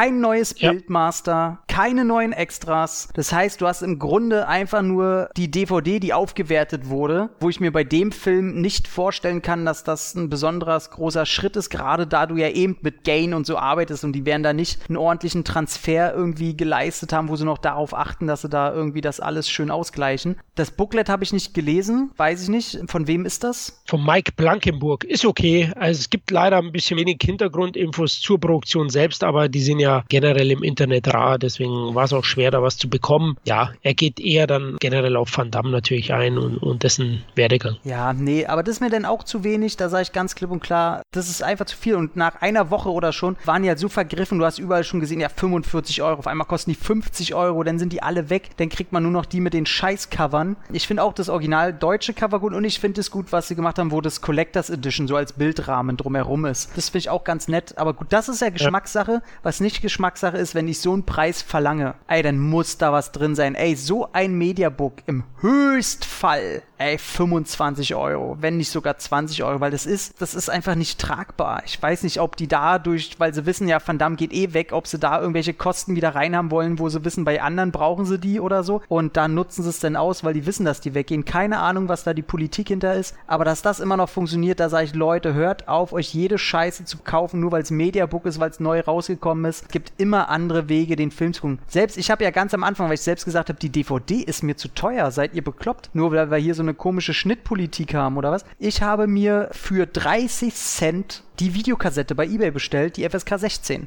Klar, da fehlen mir dann diese 20 Sekunden, die ich im Netz nachlesen angucken kann. Das sind ein paar Frames. Dann habe hier einen Videorekorder und die Videoqualität, ganz ehrlich, die war nicht so viel schlechter als die DVD. Und äh, dann warte ich immer lieber, bis ich halt den Film auf Blu-ray für einen Zehner habe. Oder wenn es Mediabook normal gut für 20 vielleicht, wenn man Fan ist. Aber ich finde diese Preispolitik, ich könnte denen so ins Gesicht kotzen, was die sich da rausnehmen. Und man weiß ja auch, selbst die Leute, die das Booklet schreiben, die bekommen dann auch wieder höchstens ein Rezi-Exemplar oder bekommen auch kaum Geld dafür. Das kannst du ja auch vergessen. Ich finde diese ganze Politik dahinter, ich kotze da im Strahl. Von daher, das, und das hatte ich schon bei Sudden Death jetzt gehabt. Schon wieder. Und das ist hier wieder dasselbe. Finde ich ein bisschen traurig. Ich warte ja schon schon bis Double Team jetzt wieder nächstes. Da kommt bestimmt auch irgendwann jetzt ein Mediabook raus. Dann hier dann äh, 120 Euro, weil da, keine Ahnung, nix bei ist. Mit Bürste.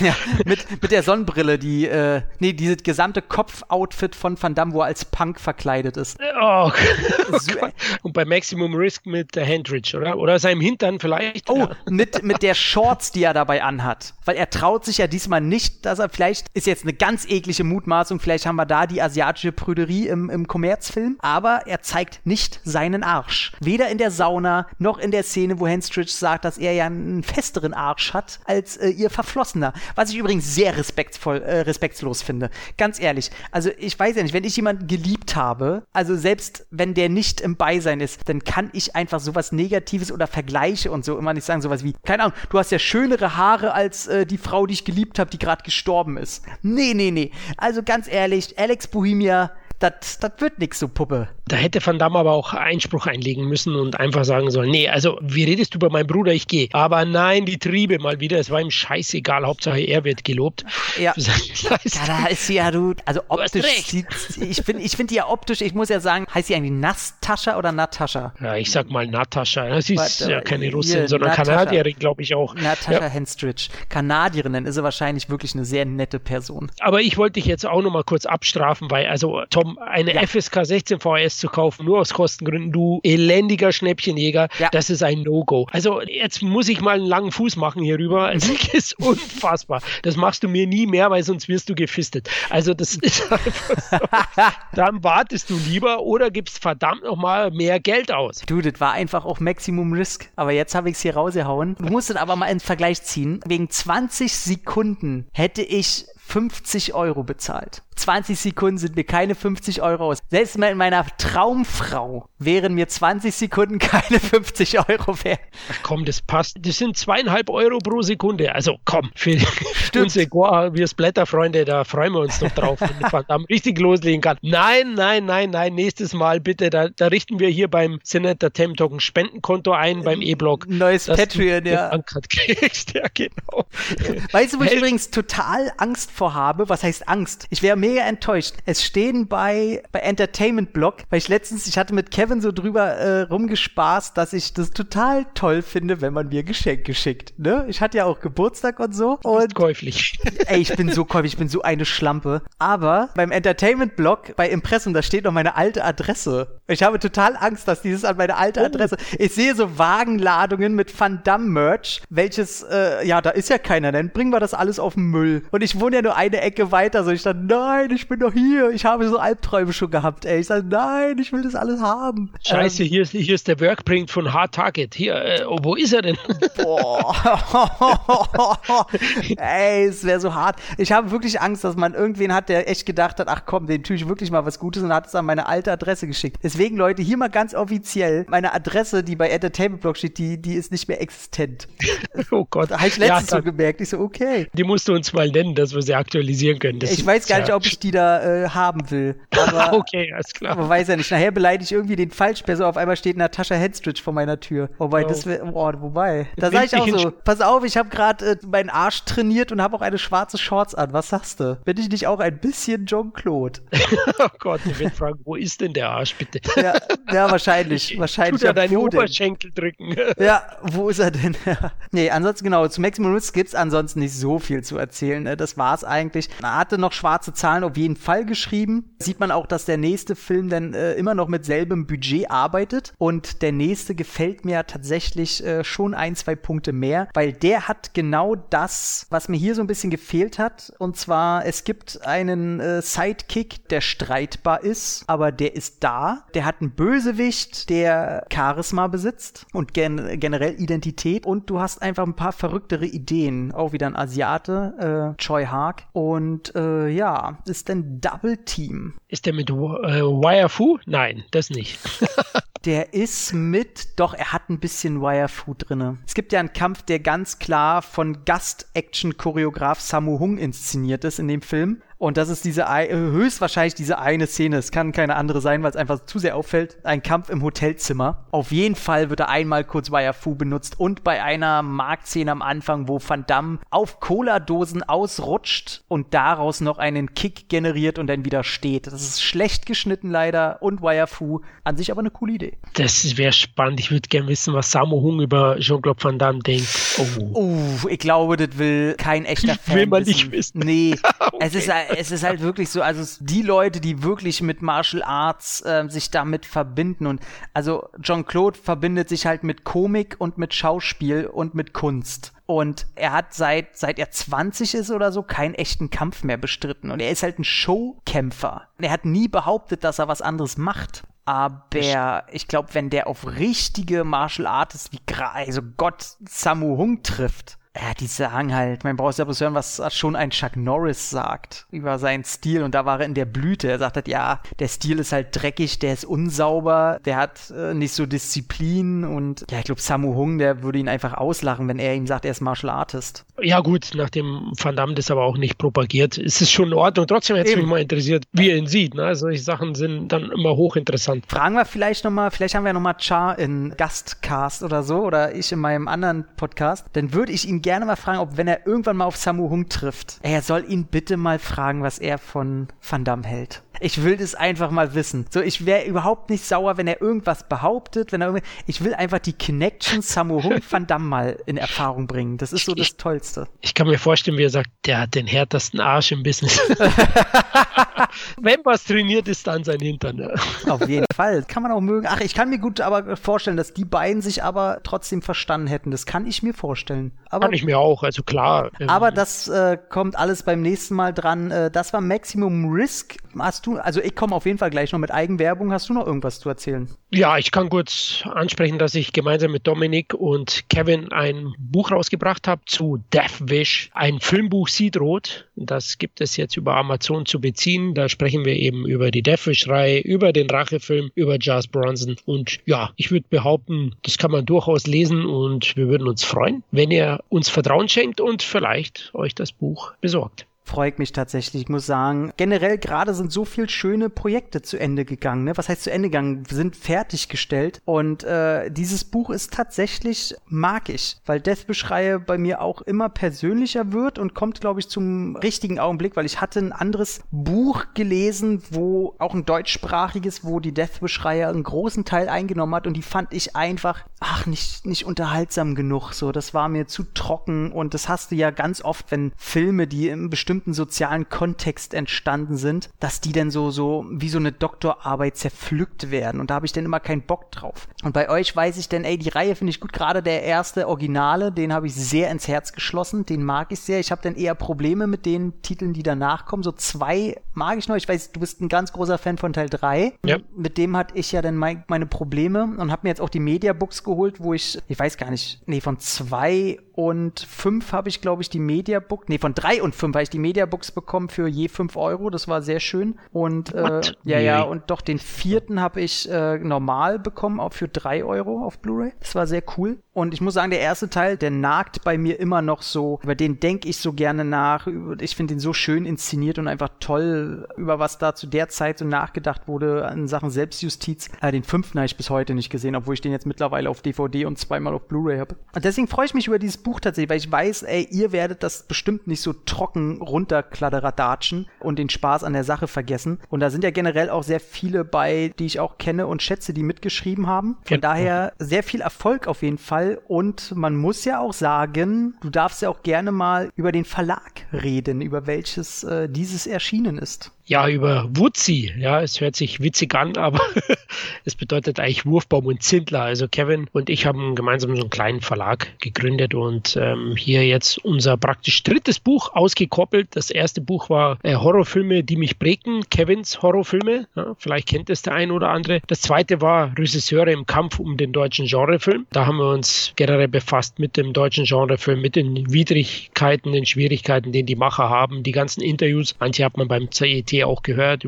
Dennis Gansel, Christian Albert und Uwe Boll. Die wurden hier auch dann mit hinzugefügt und jetzt eben Der Fisch, ein Filmbuch sieht rot. Und wie du es gesagt hast, so denke ich, ist das Buch auch. Wir wollten hier bewusst zwar viele Fakten auch reinbringen und vielen Stimmen die Möglichkeit geben, äh, darüber zu philosophieren, zu sinnieren, aber wir wollten natürlich auch unterhaltsam bleiben, mit einem kleinen Augenzwinkern hin und wieder das Ganze auflockern und ein Filmbuch für Fans machen und mit diesem Buch euch Bock bringen, die Sachen wieder anzuschauen anschauen. Sehr schön, das freut mich. Ich bin gar nicht so ein Feind von dem Remake mit Bruce Willis. Ich finde, dass der, also die soziale Komponente probiert er unterzubringen, aber die ist ein bisschen unglaubwürdiger und nicht so kantiger als das Original natürlich. Ähm, ich sag mal, Bruce Willis als OP-Arzt ist schon ein bisschen Panne.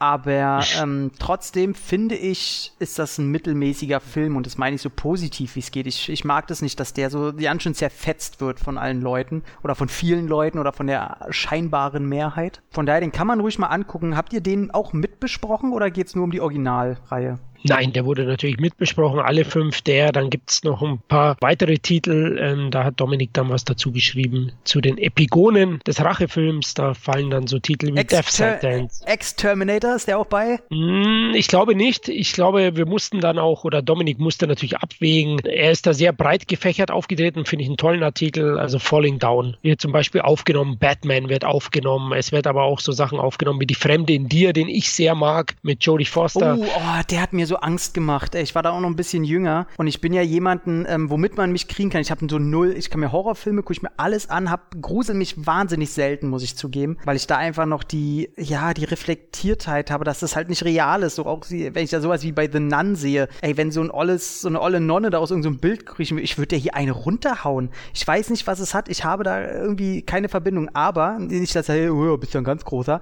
Ähm, es gibt an, ganz andere Themen, wo ich richtig klein werde und das ist eben genau so eine Szenen, wenn man ein realistisches Setting hat, wie eben bei Fremde in dir, wo sie einfach nur mit ihrem Freund irgendwie da im Park rumläuft und du weißt ganz genau, du könntest in der Realität auch nichts dagegen machen. Und so ein Scheiß gibt es. Und dass da einfach eine Gruppe kommt, die nimmt dir deinen Hund weg und macht dich so doof an, schlägt deinen Freund halt tot und du hast danach, die war ja eine sehr lebenslustige Frau und äh, die hat danach einfach Angst vor die Tür zu gehen. Und ich kenne dieses Gefühl. Ich hatte ja auch mal so ein paar Prügeleien und hatte mal halt jemanden, der, der mich ohne Grund halt einfach abstechen wollte. So wirklich ohne Grund. Es gab, es gab keine Fehde davor. Es war einfach mitten auf der Straße. Ich war einfach für ihn absoluter Nobody. Wir hatten keinen Blickkontakt. Also eine Sekunde davor. Ähm, einfach so. Und diese Grundangst vor so einer Realität einfach niedergemacht zu werden als Kollateralschäden des Lebens, wenn man es so will. Boah, das macht mich so fertig. Und da kann ich auch empfehlen, schön, dass du den erwähnt hast. Fremde in mir Boah, das ist, äh, die, also ich finde die erste halbe Stunde echt starker Stoff. Richtig. Wir haben auch alle dann unseren Lieblingsrachefilm Abseits der Deathwish-Reihe genannt und Die Fremde in dir war mein Titel. Ähm, Death Sentence ist auch noch ein Thema, den hat, glaube ich, Dominika als Favorit gewählt und Kevin das Gesetz der Rache. Und die finden auch alle Erwähnungen, deswegen ist schon ein bisschen breiter aufgestellt das Ganze und das Remake ist auch Thema, was der Christoph N. Kellerbach, unser Christoph, geschrieben hat. Und ich finde das Remake okay. Mhm, komplett Ich meine, wie sehr hätte das so richtig nach hinten gehen können? Ich meine, du hast ja auch einen, einen Vincent D'Onofrio dabei, der natürlich wieder, ey, der Bruce Willis an die Wand spielt. Da braucht man nichts sagen. Und Bruce Willis ist halt leider schon in dem Modus, wo er keinen Bock mehr auf seinen Beruf hat, aber auch nicht so sehr wie in seinen B-Movie-Filmen, die er jetzt auf dem Markt scheißt nach und nach. Das geht schon, das geht schon klar. Ich glaube halt, hätte der die Originalfilme nicht gehabt, hätte an dem Film kaum einer rumgemeckert. Vermutlich, ja. Das ist natürlich immer der Fluch des Remakes am Ende. Ja, aber du hast auch noch was zu vermelden, glaube ich. Ne? Äh, ja, zwei Sachen. Zum einen, ähm, ich hatte ja für die X-Rated geschrieben gehabt als freier Redakteur, wo natürlich auch der Kevin dabei war. Ich glaube, du hattest auch hier und da mal dazu was geschrieben, oder? Du warst auch. Yep. Ja, ja. ja, genau. Und äh, wir hängen da ja alle, also CETler waren ja da immer ganz gerne als Gast zugegen und ich habe die letzten zwei Ausgaben von der X-Rated noch mitgemacht. Und dann hieß es ja auf einmal recht unpersönlich, wie auch der Kevin gesagt hatte, oder der Matthias Bogner, dass auf einmal gecancelt wurde. Das Ende vom Lied war, es hieß, äh, letzte Ausgabe X-Rated kommt raus und da haben sich Matthias Bogner, der Kevin Zindler, unser lieber Kevin, und ich glaube auch, dass Christoph ein bisschen tiefer involviert ist als wir freien Mitarbeiter, gesagt, ey, wir machen das neu und wir ziehen ein anderes Magazin auf und das ist jetzt die Art of Horror, die es vom Namen her schon mal gab. Deswegen rangiert die gerade so als Volume 2 und haben da jetzt ein eigenes Horrormagazin auf die Beine gestellt, wo ich auch als freier Redakteur jetzt dabei sein darf. Ich habe zu Der Leuchtturm und zu Der Unsichtbare was schreiben dürfen, was mich sehr gefreut hat, gerade in Bezug auf Der Unsichtbare, weil ich damit sehr persönlich was verbinde. Ähm, habe ja auch zwei Tattoos, die diesen abbilden und das hat mich sehr gefreut und ich muss sagen, ohne da mir auf die Schulter klopfen, habe ich ja sowieso nichts zu tun mit, aber ich finde die vom ganzen Aufbau, vom Layout, von der Papierqualität, von allem wirklich eine Steigerung zur X-Rated. Also das ist wirklich, also das als Erstausgabe finde ich wirklich gerade für den, äh, ich sag mal so, die kostet 4,40 Euro und mag ich. Ist so eine Mischung, also wirklich aus allen, die es so gab, so Virus, Deadline, X-Rated. Und irgendwie so eine Mischung daraus, das ist schon die Art of Horror. Was ich eine gute Mischung finde, weil die preislich dann halt auch ein bisschen weiter drunter liegt, aber trotzdem finde ich qualitätstechnisch sich nicht unterbuttern müsste oder keinen Tiefschlag von den anderen bekommt. Von daher finde ich das sehr schön. Bei der Erstausgabe bist du auch dabei, ne? Ja, genau. Also ich bin da als freier Mitarbeiter dabei und hatte zu Underwater den Beitrag stimmt, geschrieben. Stimmt. Und ja, ich kann dir nur zustimmen. Ein tolles Heft. Ich habe es auch schon gelesen. Es hat 56 Seiten, also die wurden auch nochmal gesteigert. Die Seitenzahl hochqualitativ, schön gelayoutet, gute Texte, würde ich jetzt mal sagen. und äh, absolut lesenswert, ja. Und äh, seit Mitte Mai eben ist die erste Ausgabe erhältlich und ich freue mich auf kommende Ausgaben. Genau, also da auf jeden Fall auch jeder, der unterstützen will, Bock auf das Thema hat, jeder, der davon eine Ahnung hat oder jeder, der generell sich das vorstellt, ist natürlich, ey, wir sind in den Print gegangen, alle. Das ist ein großes Risiko und jeder, der da unterstützt, jeder, der sich, also es ist ja nicht nur, man kauft ja nicht nur was, weil man sagt, man will die unterstützen, sondern ihr kauft auch wirklich ein gutes Produkt und da muss ich einfach mal Werbung machen. Wenn ich da nicht hinterstehen würde, mache ich ungerne Werbung. Merke ähm, die erste Zeit im Patreon-Cast, wo ich meine Meinung jetzt auch schon geändert habe zu dem ganzen Thema. Aber das ist ein gutes Ding. Und wenn ihr irgendwie Lust habt, so eine Leute zu unterstützen, generell so eine Produkte zu unterstützen, ey, bestellt die Zeitung, habt da Bock drauf. Am Kiosk gibt's die zurzeit nicht. Wenn das Ganze erfolgreich läuft, die ersten Zahlen weiß ich jetzt gar nicht, die sind glaube ich noch gar nicht so raus, dann wird man expandieren, dass die Dinge auch am Kiosk ausliegen. Aber noch sind wir halt davon abhängig, dass die Leute das über diverse Online-Shops kaufen und wer da einfach im Internet mal sucht, Art of Horror Magazin, der findet auf jeden Fall die Anschlussstellen, hat eine eigene Facebook-Seite natürlich, den ganzen Kram, den man eben so hat. Und es gibt äh, auch generell ein paar Vertriebe, wo wir das auch mit anbieten können. Deswegen Art of Horror, geiles Ding, wäre cool. Es gibt keine Ahnung, was dabei ist, so 40 Jahre auf Freitag der 13. Leprechaun Special ist dabei, all sowas. Und das ist mir auch mal wichtig, muss sagen, die Specials und so sind mir eigentlich immer wichtiger als alles andere. Und davon haben wir da welche drin. Somit Art of Horror Werbung haben wir gemacht. Zweite Werbung ist mein nächstes Podcast-Projekt, was ich ins Leben gerufen habe, was jetzt endlich online gehen könnte. Und jeder, der schon mal einen Podcast irgendwie auf die Beine gestellt hat und den auch fortlaufend äh, bestückt hat, der weiß, dass das ganz schön Arbeit ist. Also von Konzept überlegen, weil es hängen immer, wenn du den nicht komplett alleine machst, hängen mindestens zwei Leute und zwei Vorstellungen dran. Und so cool man miteinander quatschen kann, wenn es in den künstlerischen Bereich gibt, egal auf welcher Ebene, dann muss man da diskutieren. Und wie will man das machen? Und machen wir das so und so? Und allein ey, Konzept machen, dann geht's über was für ein Profilbild, Titelbild, was, wie wollen wir den Stil durchziehen, über welche Plattformen machen wir es überhaupt? Müssen wir eine eigene Website kreieren? Wie kommen wir kost am kostengünstigsten damit weg? Weil jeder, der schon mal was produziert und ins Internet stellt, weiß, du brauchst äh, Browser und äh, hier Hosting-Server und das kostet alles Geld und nicht nur Zeit. Und wie macht man das? Und ja, das haben wir jetzt gemacht, weil wir, das ist äh, ich und der Markus, oder der Markus und ich, der Esel nennt sich äh, nicht als erstes, ähm, haben auf die Beine gestellt, weil wir haben in unserer Freizeit den kannten, wir kannten uns über diesen äh, Entertainment-Blog, er hat uns gehört, äh, kam dann auch zum Live-Event und da haben wir mitgekriegt, ey, ab dem Moment haben wir über WhatsApp nur noch über Filme uns Nachrichten hin und her geschickt und wirklich tagtäglich, bestimmt jeden Tag 40, 50, 60 Minuten. Und dann haben wir gesagt, ey, wir quatschen die ganze Zeit nur über Action- und Martial Arts Filme. Die, die keiner kennt, die nie groß besprochen werden. Das, was wir da eigentlich gemacht haben, ist schon der Podcast, den wir jetzt aufgezogen haben. Wir haben gesagt, wir wollen, egal welches Jahrzehnt, auch die neuesten Sachen, da wird auch irgendwann mal ein John Wick kommen, bis ey, keine Ahnung, die ersten Actionfilme, 40er, 50er Jahre, Einflüsse, alles. Aber was uns mehr interessiert, sind nicht die großen Kommerzdinger, weil die werden überall besprochen. Nicht, dass wir die schlecht machen wollen, aber die Videothekenware, die B-Helden, natürlich, jetzt wird er wieder genannt, Scott Atkins Sachen, Don Wilson, Gary Daniels aus dem Eastern-Bereich, natürlich, denn auch Donnie Yen Jet Li, äh, wie heißt er, Hao Wang Zheng oder wie er hieß, die ganzen, die ich nicht aussprechen kann. Da kommen die Shaw Brothers kommen, da kommt Golden Harvest dran und alles, was man irgendwo so ausbuddeln kann. Deswegen sind unsere Auswahlen auch immer ein bisschen anders konzipiert. Das läuft dann so ab, wir machen das Ganze über Anchor FM. Das gibt uns die Chance, dass das ganze Podcast-Projekt ein bisschen anders läuft, als ihr das wahrscheinlich von allen anderen Podcasts gewohnt seid. Und zwar, auch wenn nur leicht, einmal in der Woche kriegt ihr natürlich einen Podcast von mir und Markus. Das Ding wird überall hingeschickt und wenn die ganzen Seiten gesagt haben, okay, das schicken wir durch, dann ab dem Moment dauern neue Folgen vielleicht ein, zwei Stunden, bis die überall denn zu finden sind. Äh, ihr findet die jetzt auch schon bei Spotify, äh, Google Podcast Catcher, Breaker und ach, überall. So, ihr kriegt also einmal die Woche zwei Filme. Welche Filme das sind, hängt so ein bisschen davon ab, bei jedem Podcast sagen wir dem anderen, welches Thema wir haben wollen. Das war jetzt zum Beispiel, ich habe zu Markus gesagt, hey, ich will, dass du einen Film aus den 70ern, ein Eastern aus den 70ern nimmst. Und er hat gesagt, okay, ich will, dass du einen nimmst mit dem Rache-Thema. Daraus ist jetzt konsultiert, dass die fliegende Guillotine bei ihm dran ist, ein Film, den Tarantino sehr mag. Und äh, bei mir kam Extreme Rage mit Vin Diesel. Und wir nehmen halt auch immer Filme dran, wo wir wissen, die wurden noch nie groß besprochen innerhalb eines deutschen Podcastes und es fehlt uns ein bisschen und deswegen sind es öfter mal Filme, die, ja, die muss man auch erstmal gucken.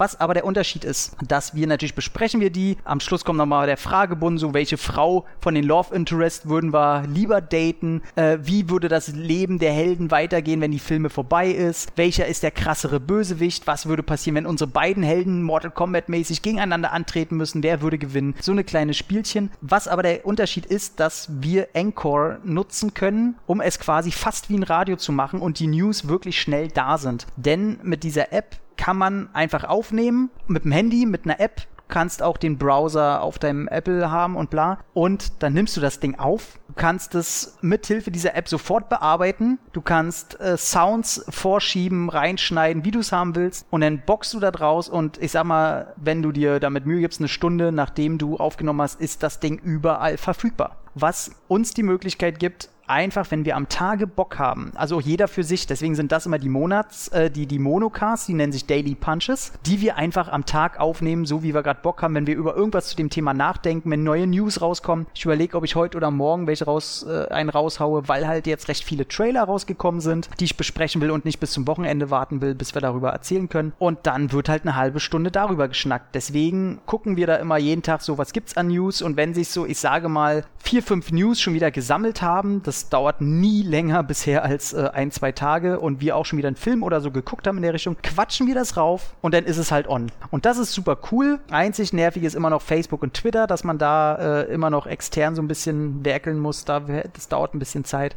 Ja, Das ist gerade, und da will ich Werbung machen, das ist ein sehr, ähm, das liegt uns am Herzen, das Projekt. Es ist natürlich, du kennst das, äh, aller Anfang ist schwer. Das ist gerade tatsächlich sehr, sehr schön einfach, weil man wirklich, du kennst es ja, es gibt so viele Filme, aber mit wem kannst du darüber reden, wenn du jetzt sagst, ey, hier in Ring of Fire 2 mit Don Wilson? Mit wem kannst du darüber reden? So, das ist äh, fast unmöglich. Es sei denn, du hast irgendwelche Facebook-Gruppen, wo du dir aber schon nach dem ersten Comment denkst, ey, ist schön, dass ihr Fans seid, aber ihr seid nicht so tief drin in der Materie ohne jetzt abgehoben zu klingen. So, aber meistens hast du halt Fangruppen, die wirkliche Fangruppen sind, aber halt so nicht so nah dran sind am selber Filme machen, sag ich mal. Die dann halt einen anderen Blickwinkel darauf haben, was ja auch völlig okay ist, den ich gerne mal wieder hätte hier und da. Aber ja, somit, äh, ich weiß gar nicht, ob ich ihn bisher genannt habe, ist der Bullet und Fist Podcast, der die Mac unter den Action Podcasts. Braucht ihr bloß suchen, Facebook, Twitter, äh, wie gesagt, Google Podcasts, Spotify, äh, Anchor FM direkt könnt ihr es euch auch anhören. Wenn ihr es runterladen wollt, zurzeit bei Spotify mit einem Premium-Account oder bei, beim Google Podcast Catcher mit, äh, wenn ihr einfach eine Google Mail einfach besitzt, dann wählt ihr euch damit an, dann könnt ihr das Ding auch runterladen. Ja, klingt gut. Also kann ich nur empfehlen. Ich habe die erste Folge schon gehört. Die Jungs machen das sehr, sehr gut. Manche Filme Ring of, was hast du gesagt? Kenne ich selbst nicht von Don Dragon Wilson. Ring of, Ring of Fire, der hier unter, ähm, wie hieß denn seine Reihe hier? War das Kickbox Fighter? Ich glaube ja, also da kenne ich zumindest der, ein paar. Genau, ähm, der ist hier eigentlich der dritte und vierte Teil, die aber im Original eigentlich nur Ring of Fire 1 und 2 waren und mit der Original Kickbox Fighter Reihe, wenn der jetzt so hieß, ich glaube, die hießen die, äh, nichts zu tun hat. Die haben sie hier in Deutsch einfach so mit reingeworfen in diese Franchise. Ja, siehst du, die wussten schon, wie, wie die Videonerds das dann ausleihen. Ne? Hauptsache Kickbox, da steht drauf, ob er drin ist, weiß man nicht. Ja, ja. ja nee, freut mich also, Leute. Gebt Tom und äh, seinem Kumpel Markus eine Chance und ich denke, ihr werdet da auch euren Spaß haben, denn es gibt vornehmlich natürlich Genre-Kino hier. Somit sind wir hier eigentlich durch. Ich glaube, das war jetzt mal der längste, aber wir, haben, wir haben auch echt viel Werbung gemacht. Ne? Das musste aber auch mal sein. Das ist toll. Wir arbeiten und ackern da sehr viel dran. Dann sei es uns gegönnt. Und somit, Florian, ich danke dir, dass du dabei warst und mit mir dieses maximale Risiko eingegangen ist, denn du weißt, bei der neben der Wahrheit lebt der Tod und wir sind, sind eine ehrliche Haut. Also wir sind quasi ständig im Extrem.